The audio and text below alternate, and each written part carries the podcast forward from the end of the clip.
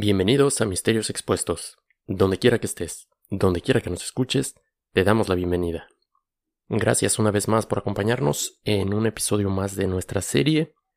Antes de iniciar el capítulo del día de hoy, como ya se está haciendo costumbre, queremos darle las gracias a todas esas personas que nos han recomendado. Gracias por recomendar nuestro show, gracias por compartirlo, gracias por todas esas personas que siguen acompañándonos. Muchas gracias. El día de hoy, debido a la gran respuesta que tuvieron nuestros episodios de True Crime, de Crimen Real, vamos a, a seguir un poco más sobre esa línea.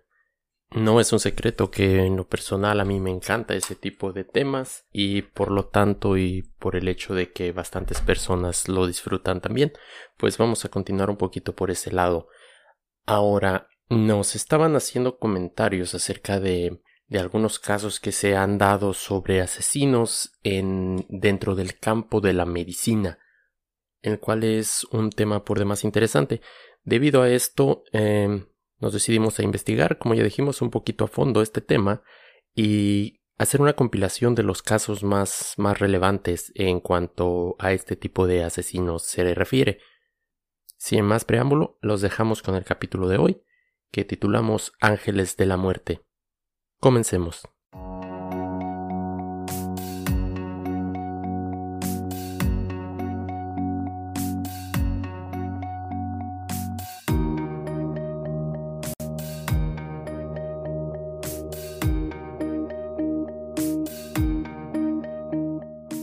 Un ángel de la muerte o ángel de la misericordia es un término utilizado en la criminología para referirse a un tipo de asesino en serie usualmente empleado como un cuidador o enfermero.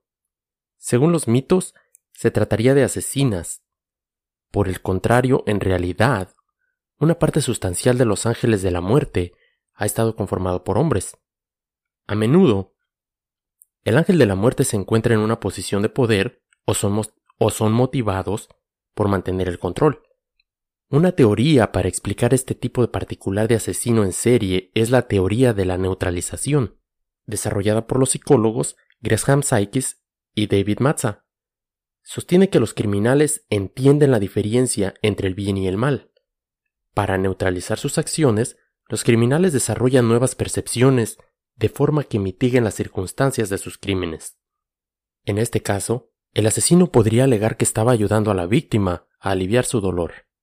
Algunas personas con interés patológico por el poder de dar vida o muerte tienden a ser atraídos por profesiones médicas o a adquirir un empleo relacionado con este campo. Los profesionales médicos matarán a sus pacientes por dinero, por un sentido de placer sádico, por la creencia de que están aliviando el dolor del paciente o simplemente porque pueden hacerlo. Esta sin duda es una categoría de asesinos que podría decir que no juegan siguiendo las mismas reglas de los demás asesinos seriales pues no acechan a sus víctimas por un periodo largo de tiempo, sino que toman sus decisiones rápidamente, en solo horas o tal vez minutos en, en algunas ocasiones, cuando en sus mentes creen que alguien necesita alivio a su enfermedad o al sufrimiento que está teniendo en ese momento. Aunque esto no siempre sea la verdad, ante sus ojos es lo correcto, y es lo que van a hacer o van a tratar de hacer sin importar qué tan bien o qué tan mal esté el hecho de llevar a cabo estas acciones. Si bien como hemos dicho, este tipo de asesino no juega sobre las mismas bases o siguiendo las mismas reglas, por así decirlo, de cualquier otro asesino serial, tomemos por ejemplo el caso que tuvimos la semana pasada con Dennis Rader, el caso del BTK. Él nos hablaba de que acechaba a sus víctimas. Una vez de que ese ese switch se encendía en su mente y él decidía que, que esa persona a la que ya había elegido iba a ser la persona a la que iba a asesinar. Ya no había marcha atrás, pero seguía el proceso del, del stalking, del, del acecho. Acechaba a su presa, la seguía por mucho tiempo hasta que se sentía familiar con ella. Y entonces es que llevaba a cabo su acto.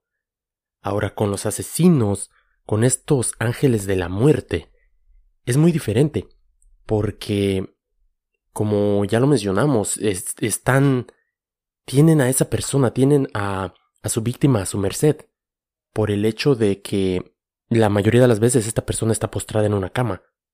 No se puede mover, no se puede defender. Así es que es una víctima que está, vaya, lista para ser atacada, por así decirlo. El primer caso del día de hoy que vamos a exponer es el caso de Jane Topan. Esta es una, una asesina bastante, bastante conocida en el círculo de los asesinos seriales en cuanto a la historia del asesino serial, especialmente hablando en cuanto a los ángeles de la muerte. Nacida el 17 de agosto de 1854 bajo el nombre de Honora Kelly, fue una asesina en serie estadounidense. Después de su arresto en 1901, confesó 31 asesinatos, aunque se sospechó que sus víctimas pudieran ser muchas, mucho, mucho más que 31. Ella declaró que su ambición era haber matado a más gente que cualquier otro hombre o mujer que hubiera existido. Y esto también se ve en muchos otros casos, el hecho de que siempre quieren ser más de o más que otro de sus antecesores, o personas a las que en algún tiempo ellos vieron como un modelo a seguir y ya después se convierte en un modelo a superar. Aunque los registros que sobreviven de los primeros años de Topan son escasos, se sabe que sus padres eran inmigrantes irlandeses. Su madre Bridget Kelly murió de tuberculosis cuando ella era muy joven.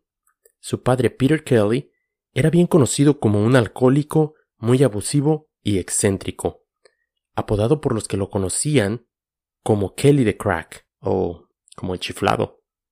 Como vemos, una familia disfuncional padre abusivo, falta de figura materna. Vaya, se van uniendo las primeras piezas que llevarían a esta persona a hacer lo que posteriormente llevó a cabo. En años posteriores, Kelly se convertiría en la fuente de muchos rumores locales con respecto a su supuesta demencia, de los cuales el más popular es que su locura finalmente lo llevó a coser sus propios párpados cerrados mientras trabajaba como sastre. En 1863, solo unos pocos años después de la muerte de su esposa, Kelly tomó a sus dos hijas menores, Delia Josephine, de ocho años de edad, y Honora, de seis años, y las llevó al Boston Female Asylum, un orfanato para niñas indigentes fundado en 1799 por la señora Hannah Stillman. Vemos aquí otra pieza más embonando, el hecho de que, bueno, el papá de por sí chiflado, a quien se le ocurre coser sus propios párpados, pero en este punto vemos las está metiendo a un orfanato y pues la familia disfuncional que había antes ahora queda prácticamente deshecha. Según la misión del orfanato era la de recibir, proteger e instruir huérfanos hasta la edad de 10 años, para luego ser entregadas a familias respetables. Kelly entregó a las niñas para no volver a verlas de nuevo. Documentos del establecimiento cuentan que las dos niñas fueron rescatadas de una casa muy miserable. La verdad no existen registros de las experiencias de Delia y Honora durante su estancia en el orfanato, pero en menos de dos años, en noviembre de 1864, Honora Kelly fue puesta como sirvienta por contrato en la casa de la señora Anne C. Topan, de Lowell, Massachusetts. Ahora, la servidumbre por contrato era un sistema de trabajo en el cual las personas pagaban por su paso al nuevo mundo, por así decirlo, trabajando para un empleador por un periodo fijo de años.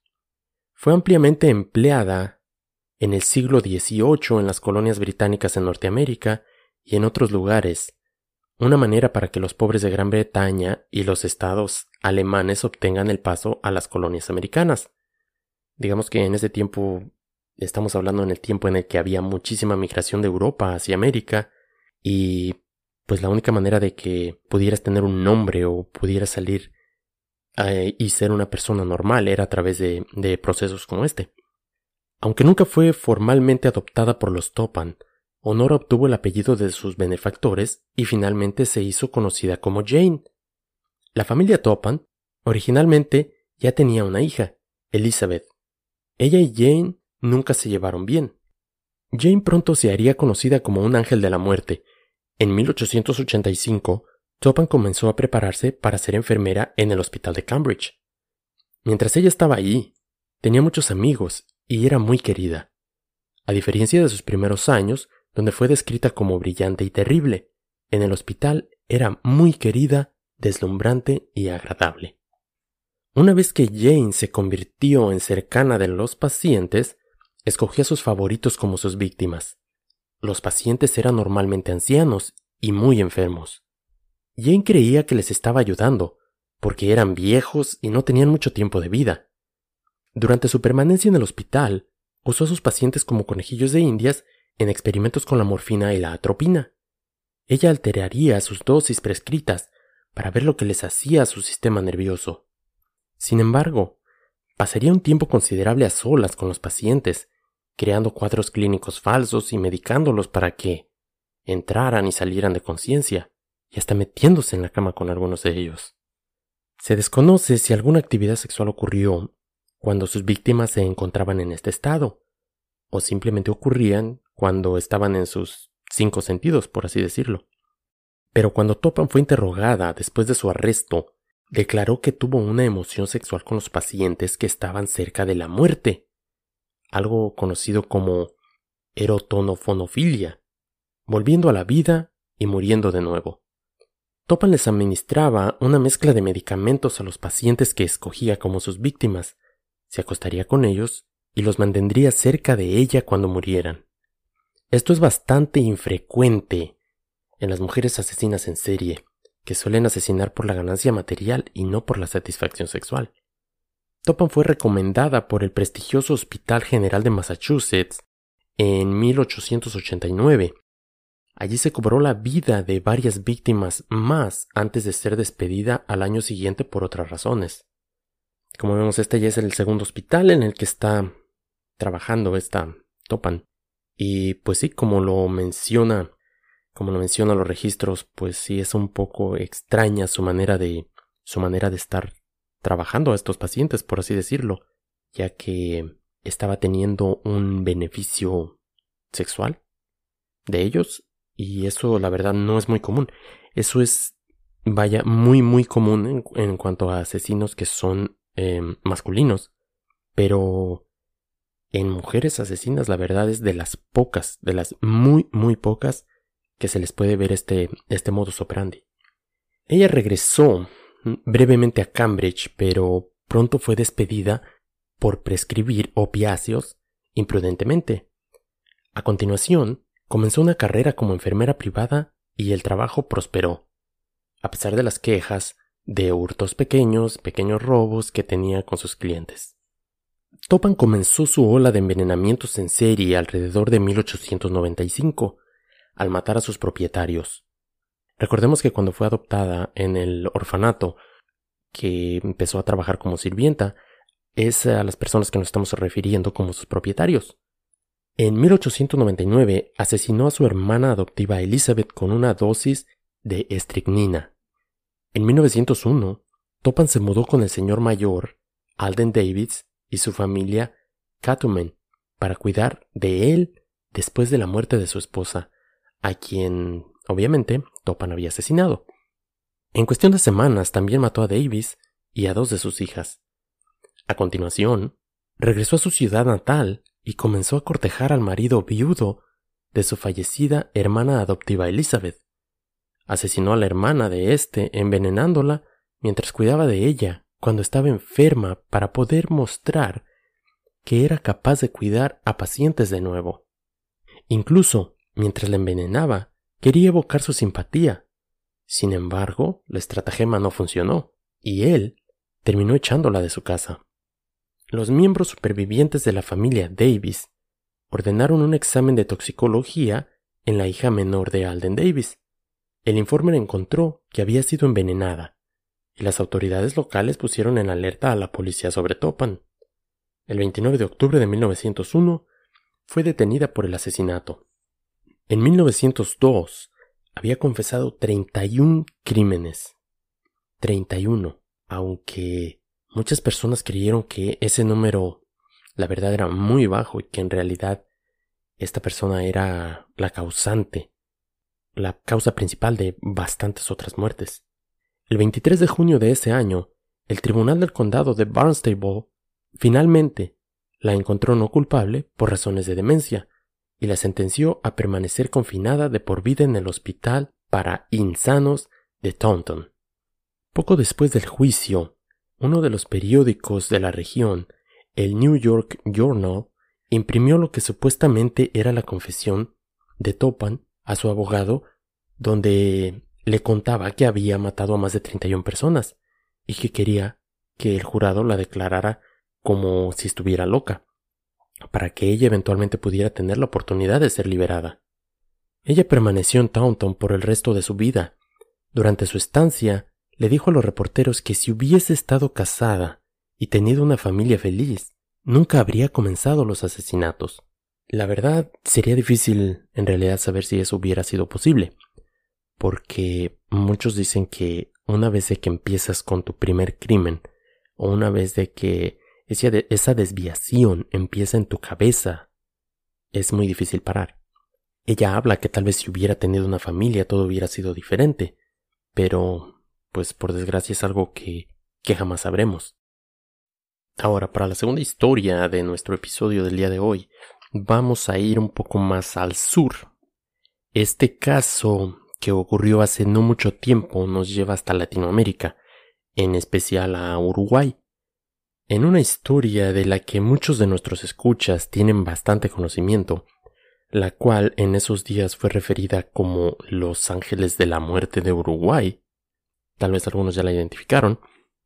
Esta historia nos cuenta acerca de Marcelo y Juan, que son los nombres de dos enfermeros quienes se cree llevaban a cabo una macabra competencia. Resguardados por la oscuridad y el silencio que reinaba en las noches entre los pasillos y las oscuras habitaciones de los hospitales en los que, en los que ellos trabajaban. Traicionando la confianza ciega depositada en ellos por parte de los familiares de aquellos enfermos a los que deberían de cuidar de estas personas que habían sido confiadas a ellos ciegamente, y de acuerdo a su juramento hipocrático que un día hicieron, deberían de haber estado cuidando, atendiendo a estas personas, pero la verdad es que nada de esto sucedía. Lo que en realidad pasaba no podía estar más alejado de de eso que deberían de estar haciendo ellos. Dicha competencia de la que hablamos se cree que consistía en ver quién de los dos era capaz de matar al mayor número de enfermos sin ser descubiertos.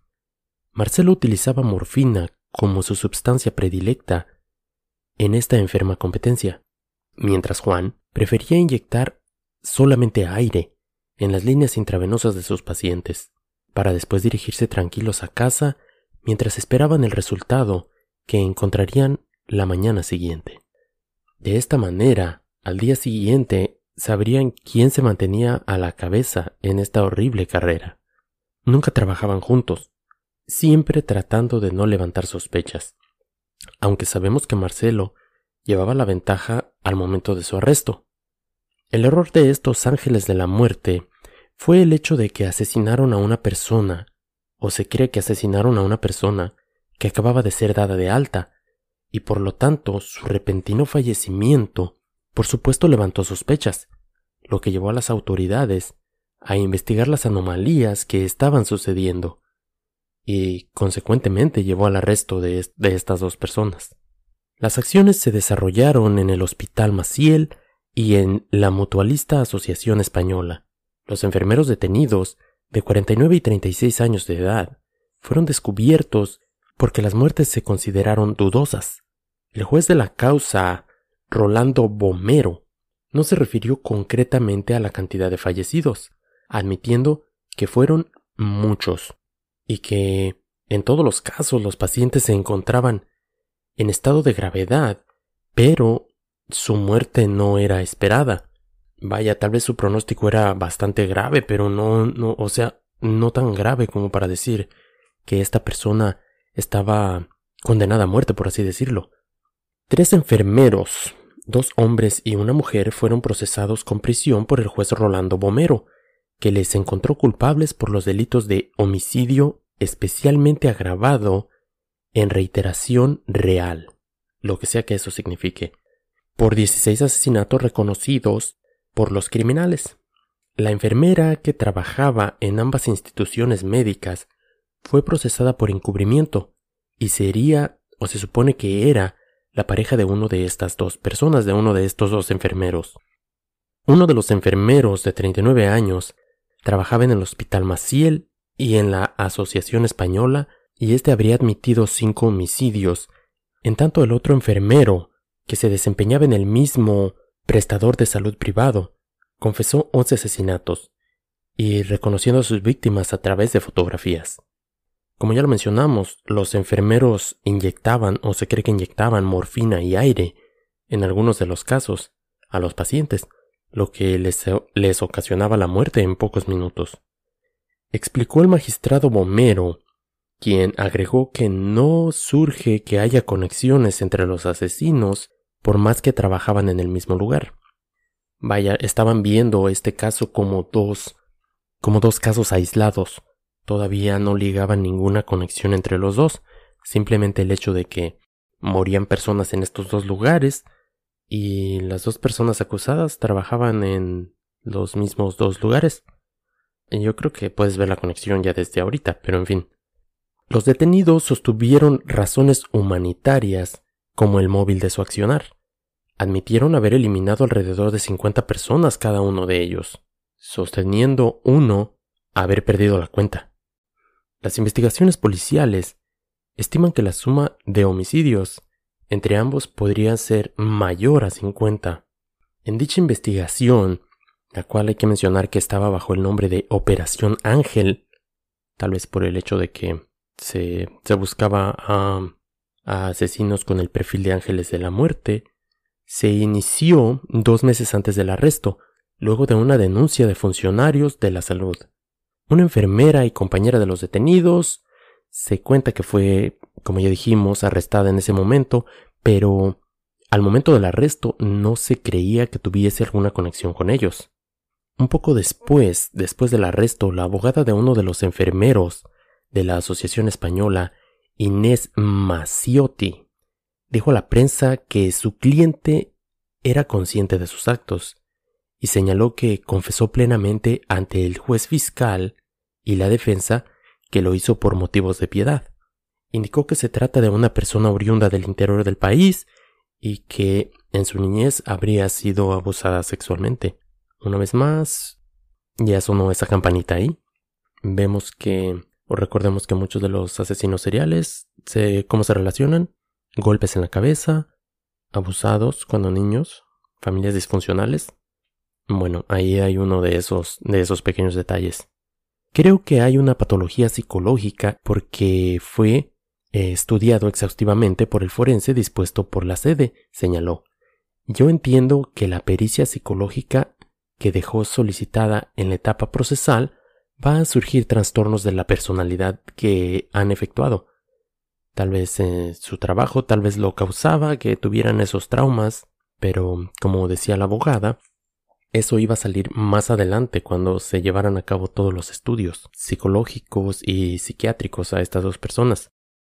Las investigaciones continuaron y no se descartaba que la cifra de homicidios aumentara, ya que según informó el diario El País de Montevideo, la justicia penal manejaba que los asesinatos cometidos por estas personas habrían sido al menos 50, pero otras ramas de la justicia o de la policía mencionaban que era posiblemente hasta 200.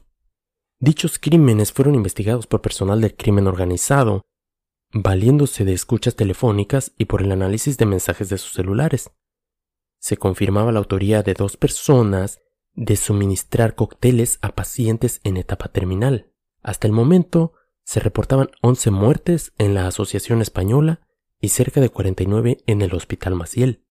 Ambas instituciones no eran responsables de el accionar de los hombres o de estos enfermeros. Vaya, los hospitales se deslindaron, alegando que que si hubiera habido vaya acciones malas hechas por estas personas o acciones criminales. El hospital no era responsable de esto. Ahora, ¿cómo es que llega este caso a resolverse o cómo es que empiezan a salir las pruebas en contra de estas personas?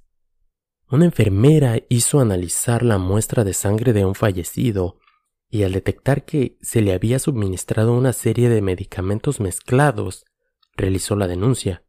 Continuando la policía con la investigación y siendo detenida una mujer de 35 años, quien laboraba como jefa de enfermería. Al parecer, según los archivos de la policía, esta persona tenía o debería de haber tenido conocimiento de lo que estaba sucediendo.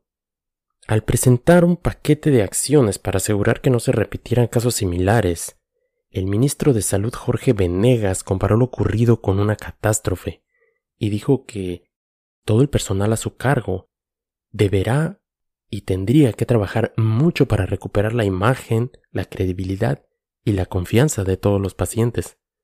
Y pues ante la lógica alarma de los ciudadanos, el responsable de, de Interpol, en este caso, pues le aseguraba a todo el público que las investigaciones o sea, en, en el caso de estos dos hospitales, no daban indicios a, a que fuera una red, una red más grande de, de estas personas haciendo estos males, sino que, que solamente se trataba de, vaya, de dos personas, de dos hechos aislados, que no, vaya, no había ningún precedente anterior a esto, y que si estamos hablando de, de un país donde había alrededor de 80 mil trabajadores en la salud, y solamente dos personas lo estaban haciendo, pues mm, trataron de hacerlo ver como, como un incidente aislado.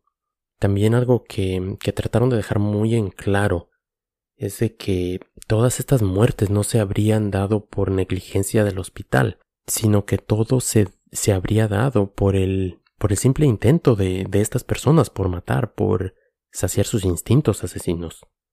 El presidente del sindicato médico de Uruguay, Martín Revela, justificó a los colegas que certificaron la muerte de las víctimas con el argumento de que los protocolos de seguridad no estaban pensados para evitar asesinatos, sino para minimizar lo máximo posible los, los efectos adversos de una asistencia deficiente. En otras palabras, vaya, cuando empezaron a sentir la presión pública por saber, oye, si estamos hablando de 50 muertes o más, ¿por qué no buscaron un patrón? o tratar de buscar si esto fue hecho vaya con malicia. Y esta persona lo que asegura es de que todas las autopsias, todos los casos que se revisaron, pues jamás, jamás se enfocaron en buscar, a buscar un asesino. Digamos que todas tus, todas tus pesquisas, todos tus estudios los haces buscando ver si, si no hubo falta de atención para esa persona, no, jamás piensas que hay una persona por ahí dentro de tu mismo personal causando estos problemas.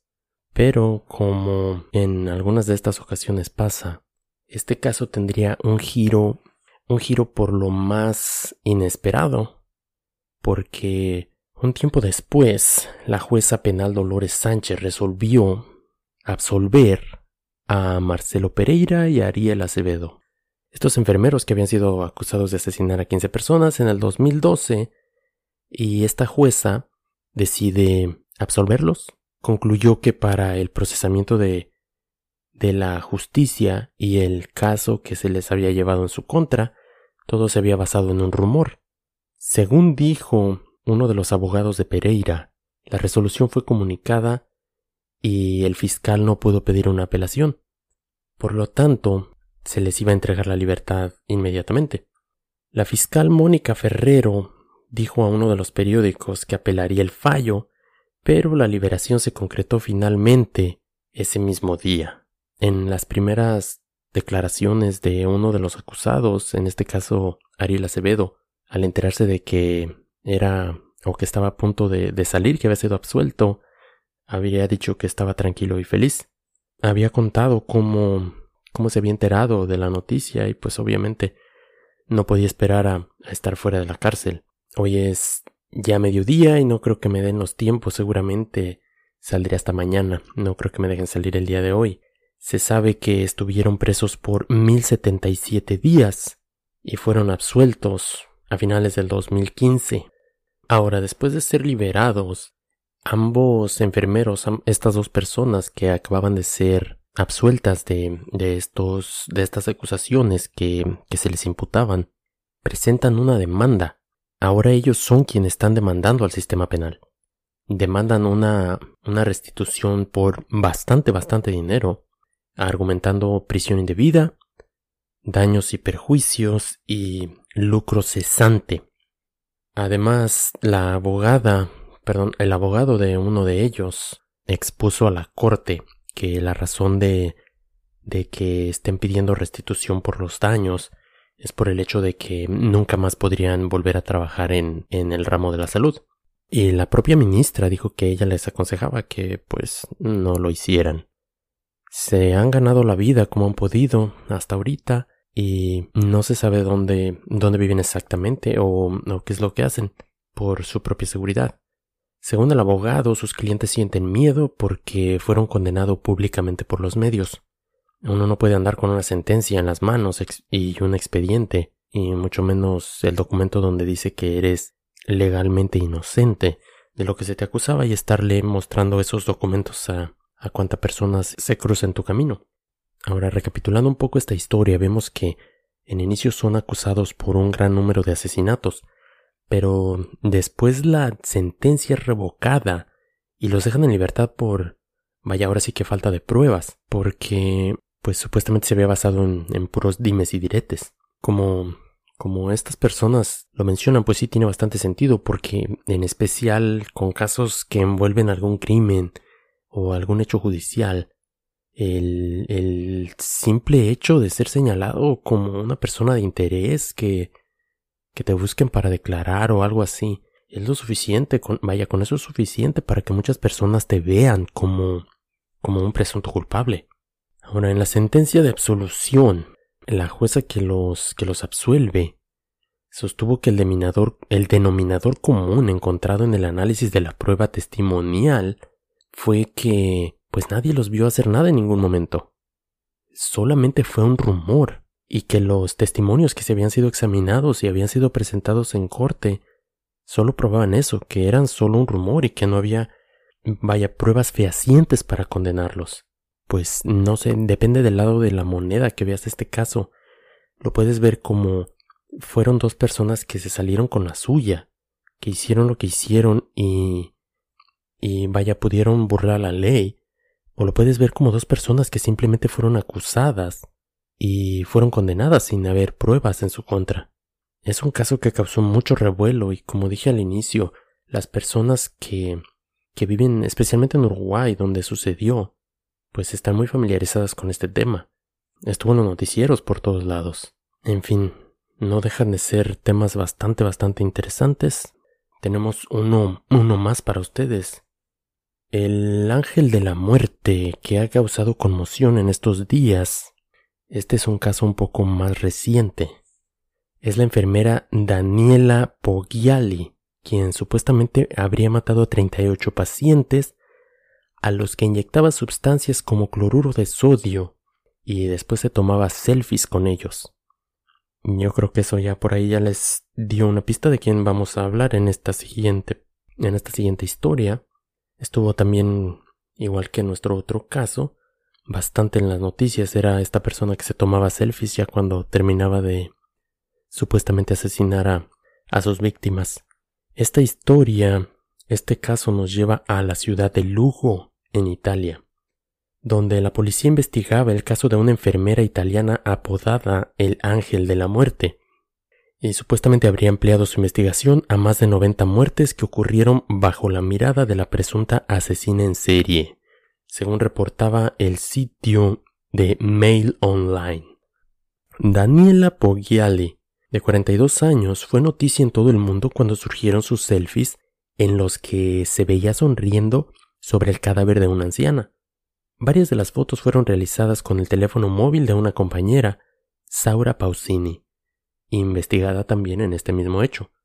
Varias colegas del hospital relataron a la prensa que los turnos de las noches ella siempre se ofrecía para hacerlos y que exageraba con los laxantes para los pacientes para poner en dificultad a las compañeras y compañeros que venían después de ella. Vaya, aquí ya vemos esto, ya está un poco shitty, literalmente, porque según los colegas de esta persona, abusaba de laxantes, purgaba literalmente a los a los pobres enfermos, todo para hacer el trabajo más duro para las personas que venían en el siguiente turno. Los investigadores sospechaban que previamente administró cloruro de potasio a hasta 38 pacientes, el compuesto utilizado en las inyecciones letales en Estados Unidos. Pero los fiscales italianos estaban investigando 96 muertes de pacientes todos bajo el cuidado de la enfermera en el Hospital Humberto I, en la ciudad de Lugo. Durante los últimos dos años, temen que ella pudo haber asesinado a tantos como a tres en un solo día. La policía también sospechaba que Pogliagli robó dinero en efectivo y pertenencias a sus pacientes de edad avanzada, mayormente vulnerables, y que ella habría conspirado para matarlos, pues según sus palabras los enfermos y sus familiares eran molestos. Los detectives dicen que los presuntos asesinatos de Pogliali no eran una forma retorcida de eutanasia, sino el viaje de poder de un megalómano con complejo de Dios. Sin embargo, Pogliali no tiene antecedentes de enfermedad mental y ninguno de los rasgos de un psicópata, dijo la policía, lo que hacía bastante más difícil el seguir este caso. No había ningún rastro de los comunes denominadores que hemos hablado en la mayoría de nuestros episodios. En una ocasión, incluso se habría sentido suficientemente segura para bromear con sus colegas sobre su método de asesinato.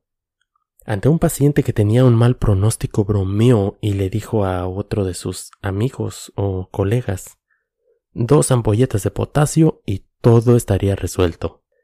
Pausini, la compañera de trabajo de Pogliagli, admitió que algo le parecía extraño.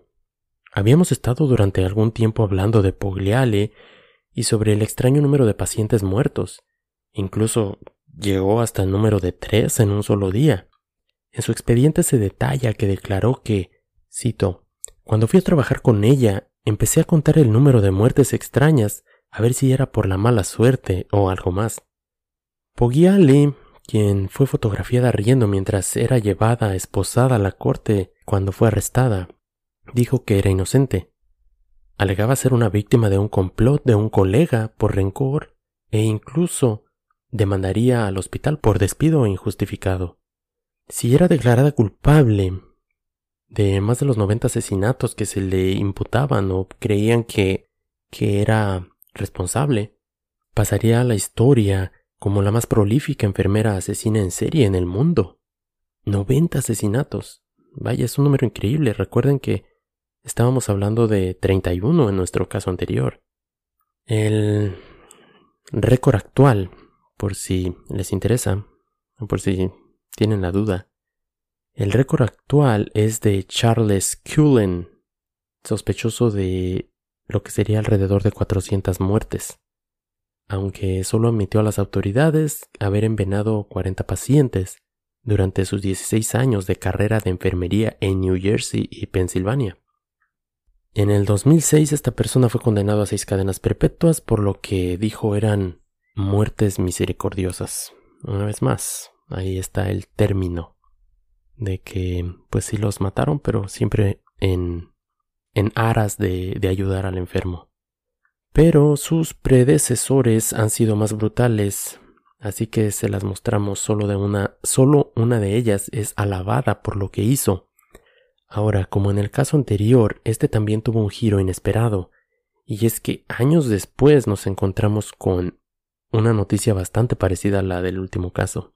Pues de acuerdo a un anuncio hecho en julio del 2017, la enfermera condenada a cadena perpetua por el asesinato de un paciente y sospechosa de numerosos actos similares, fue absuelta.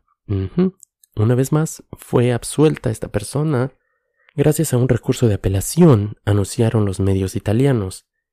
Daniela Poggiale había sido arrestada en octubre del 2014 y condenada en marzo del 2016 a cadena perpetua. Esa fue la condena que le habían puesto inicialmente cuando fue arrestada, y la publicación en la prensa de las fotos donde posaba sonriente con sus cadáveres le habrían dado la vuelta al mundo. Es como llegó a la fama esta persona. Y dicho sea de paso, pues me imagino, nos imaginamos todos que estas, estas imágenes siguen frescas en la memoria de la, de la población italiana y del, de todas las personas que en algún momento vimos ese caso. Las autopsias, según se, según se mencionó ya en el caso de absolución de esta persona, las autopsias habrían revelado que las muertes se debieron a la inyección de una dosis masiva de cloruro de potasio. ¿Recuerdan cuántas veces bromeaba o cuando bromeaba esta persona que decía que un par, un par de ampolletas de esta sustancia y listo, no daría más lata a ese enfermo? Sin embargo, otro estudio de esa muerte llevado a cabo por los médicos de, de parte de la defensa concluyeron que si la inyección hubiera tenido lugar como aseguraba la acusación, los pacientes deberían haber fallecido al instante o en los siguientes 5 o 10 minutos y no en una hora como fue el caso de muchos de, de estas personas que, que fallecieron. Los hechos no se sostenían, concluyó el Tribunal de Apelación de Bolonia al pronunciar la absolución. La ex enfermera fue liberada tras casi tres años de encarcelamiento, y en las primeras palabras que dirigió a, la prensa fueron, y cito, Me han descrito como alguien que no soy, y ahora podría retomar las riendas de mi vida. Por desgracia, casos como estos abundan, como hemos visto los últimos dos. Parecía que los hubiéramos extraído de la grandiosa justicia mexicana, en la que no importa si te agarran con las manos en la masa o en el cadáver, te sueltan al día siguiente porque hubo algún detalle en el proceso. En fin, como ya dijimos, hay bastantes de estos casos y nos tomaría horas, horas traerles más o hacer segundas o terceras partes del mismo episodio. Pero mm, les voy a comentar así rápidamente acerca de otros de los casos más famosos. Uno que me llamó mucho la atención es al que se le refiere como la enfermera checa desconocida. Obviamente viene de Checoslovaquia y se habla de esta enfermera, quien durante, durante la guerra con los nazis habría sido brutalmente violada por muchos de los soldados nazis, cuando habrían ocupado su país en 1938. Y para vengarse, lo que hizo esta enfermera que me llamó bastante la atención es que se acostó con todos los soldados que pudo encontrar del ejército nazi, a los que les transmitía enfermedades sexuales y todos morían. Posteriormente, un agente de la Gestapo, que pertenecía al ejército nazi, investigó lo que pasó y dio con ella. De más está decir que murió a tiros, pero ahora tiene una placa conmemorativa en su pueblo natal por heroísmo. Bastante, bastante inusual. Por eso es que me, me atreví a, incluirlo en este, en este episodio, porque si sale un poquito de las normas. Otra enfermera que es bastante bastante conocida y esta nos hubiese dado para un caso completo es la enfermera llamada Kimberly Sainz, quien fue condenada en el 2012 a cadena perpetua por asesinar a cinco pacientes de diálisis. Esta lo que hacía era que les inyectaba cloro. Cloro, sí, así como lo escuchan. Y es como era su modus operandi, era como los mataba. Otros cinco pacientes habrían sobrevivido a sus ataques, y sus abogados alegaron que ella era solamente un chivo expiatorio, alguien a quien culpar por las malas prácticas médicas en su hospital, aunque pues muchas, muchas pruebas apuntaban a que sí lo hubiera hecho con, con mucha alevosía. En fin, como dijimos, hay un sinnúmero de casos, hay un sinnúmero de casos y sería, nos llevaría muchísimo tiempo comentarlos todos. Espero que los que, los que elegimos para este episodio hayan sido de su agrado y pues esperemos seguir siendo del agrado de todos ustedes que nos acompañan cada semana. Ya saben, cada martes, nuestro martes misterioso, aquí los vamos a estar esperando con un nuevo episodio. Háganos saber sus comentarios acerca de los temas que estamos cubriendo. ¿Creen que estamos tocando un poquito de más el lado de, del true crime? ¿Quieren que volvamos un poquito más a lo paranormal? ¿Mm? En fin, háganoslo saber, déjenos sus comentarios Pueden encontrarnos en nuestra página de Facebook en Misterios Expuestos Podcast. Pueden checar nuestro canal de YouTube, ahí también encuentran todos nuestros episodios, correos, mensajes, comentarios constructivos también. Nos los pueden enviar a nuestro correo de misteriosexpuestospodcast.gmail.com y no olviden suscribirse en cualquier plataforma que nos escuchen para que cada martes les llegue el nuevo episodio. Pasen la voz, recomiéndenos y pues aquí los esperamos en el próximo capítulo.